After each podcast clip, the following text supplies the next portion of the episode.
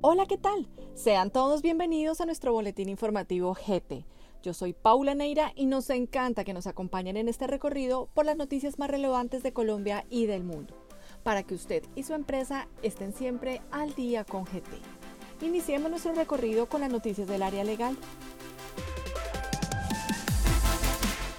Representantes legales suplentes y el mandato a terceros.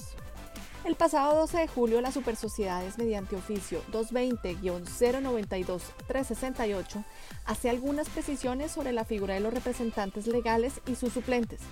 Las facultades, obligaciones, límites y restricciones de los representantes legales estarán contempladas en el contrato social de la empresa que representa y a falta de ser determinados, se entenderá que las personas que representan a esta persona jurídica podrán celebrar o ejecutar todos los actos y contratos con el fin de mantener la existencia y funcionamiento de la sociedad, de acuerdo con su objeto social. Es importante acotar que para que un representante legal suplente entre a actuar en nombre de la compañía en los mismos términos del principal, debe generarse una imposibilidad o incapacidad para ejercer el cargo por parte del representante legal principal. Es por regla general el momento en que un representante suplente puede actuar. Ahora bien, que sea la regla general no impide que pueda existir otra alternativa puesto que no existe una prohibición para que éste sea regulado en los estatutos. De hecho, según las supersociedades, está la disponibilidad legal de que sea así. Por consiguiente, se puede estipular dentro de los estatutos la actuación simultánea de los suplentes junto al principal. Con todo eso, las supersociedades también recuerda que el mandato otorgado del representante legal a un tercero para lograr el perfecto funcionamiento de la sociedad no implica transferencia de la representación legal, sino que por el contrario, el apoderado solo podrá actuar para los asuntos a los que se le haya encomendado y por lo tanto aquellos por los cuales se le ha conferido el poder específicamente. Ministerio de Comercio, Industria y Turismo expide decreto con criterios para determinar riesgo de insolvencia o deterioro patrimonial. El pasado 3 de agosto se expidió el decreto 854 de 2021, en el cual se dictan criterios financieros o razones para determinar si existe un deterioro patrimonial y por lo tanto un riesgo de insolvencia con el fin de identificar el acaimiento de la causal de disolución por el no cumplimiento de la hipótesis de negocio en marcha de que trata el artículo 4 de la Ley 2069 del 2020. Ahora bien, el decreto específicamente determina el momento en el que los administradores sociales deberán verificar si se encuentra frente a la posibilidad de incurrir en la causal de disolución por el no cumplimiento de la hipótesis de negocio en marcha por lo cual los administradores deben analizar la realidad de la sociedad al momento de elaborar los estados financieros de propósito general al cierre del ejercicio. De esta manera, estos deben ser presentados con la información completa que soporta la evaluación de la administración al máximo órgano social en la reunión ordinaria, para que éste a su vez tome las decisiones que le corresponden. Por su parte, dentro de los deberes de los administradores está la constante revisión del estado financiero de la compañía, esto incluye tanto el presente como el futuro previsible, con las expectativas de funcionamiento en los siguientes 12 meses a partir del periodo que se debe informar, lo que permite determinar la existencia o la posibilidad del deterioro patrimonial de la sociedad y posteriormente entregar soportes del análisis al máximo órgano social. Un administrador sabrá que se cumple con la hipótesis de negocio en marcha con diferentes criterios. Por ejemplo, A cuando la sociedad administrada tiene un historial de operaciones rentable. B. Cuando se espera una recepción pronta de recursos financieros. Sin embargo, cuando exista una incertidumbre deberá entrar a realizar el análisis financiero correspondiente. Por último, según el modelo del negocio y según el sector en que la empresa se mueva por su objeto social, los administradores deberán establecer la existencia de deterioros patrimoniales y riesgos de insolvencia, conforme con las razones financieras o indicadores pertinentes. Sin embargo, los administradores deben usar como referencia al menos los siguientes indicadores. Si el indicador es posición patrimonial negativa, la dimensión será detrimento patrimonial y la fórmula es patrimonio total menor que cero. Si el indicador es pérdidas consecutivas en dos periodos de cierre o varios periodos mensuales según el modelo de negocio, la dimensión es detrimento patrimonial y la fórmula es resultado del ejercicio menor que cero y resultado del ejercicio anterior menor que cero.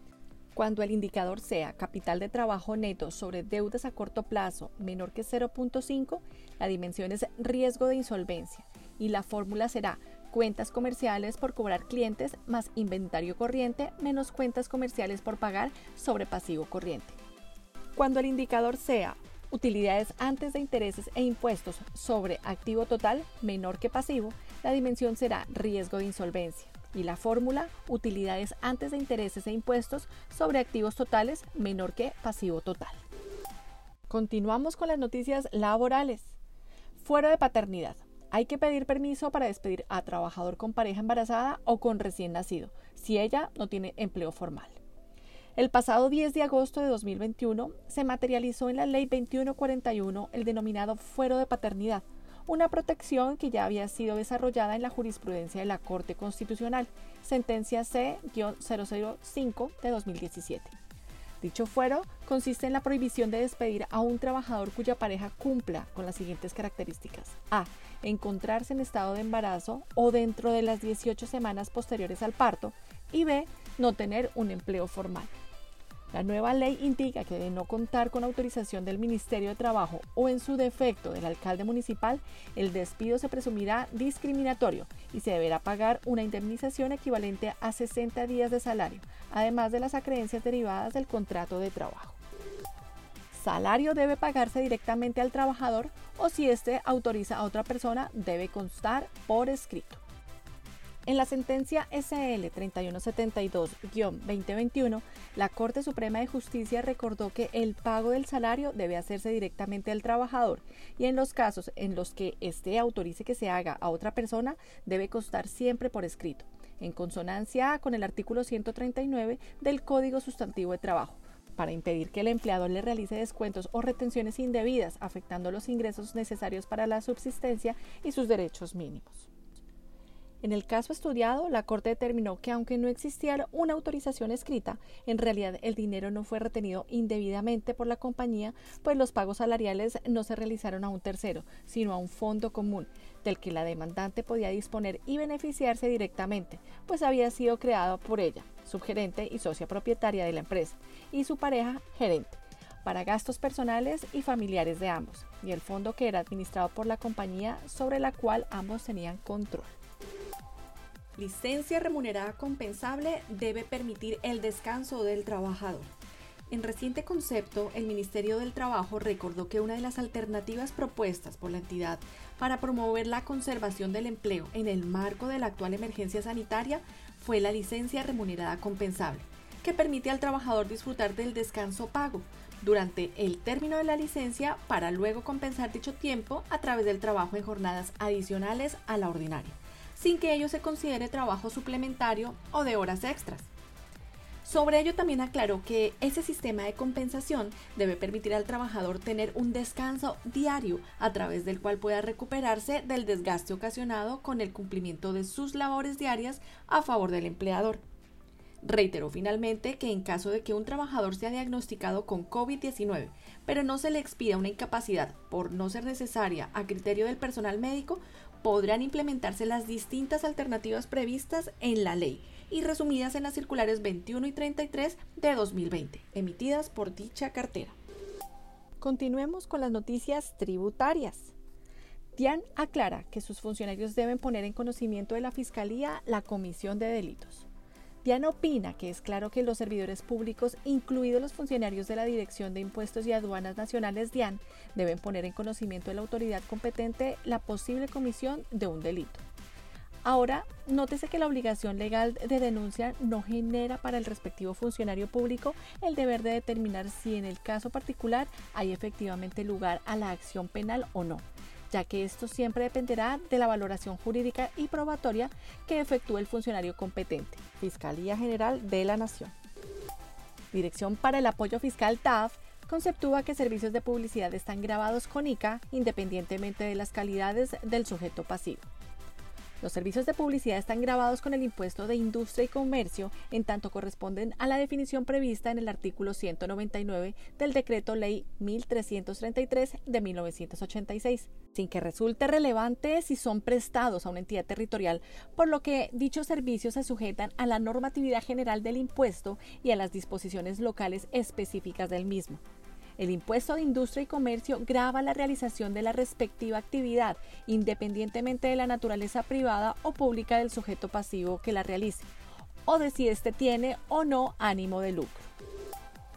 De acuerdo con la DIAN, no es posible corregir una declaración de retención en la fuente ineficaz. Teniendo en cuenta lo mencionado por la entidad, la ineficacia supone que la declaración no ha producido efecto legal alguno, en este sentido, cualquier enmienda que se pretenda realizar a los valores inicialmente consignados exige que se presente nuevamente la referida declaración, liquidando la respectiva sanción por extemporaneidad y pagando la retención y los intereses moratorios causados, so pena de que se incurra nuevamente en el fenómeno de la ineficacia.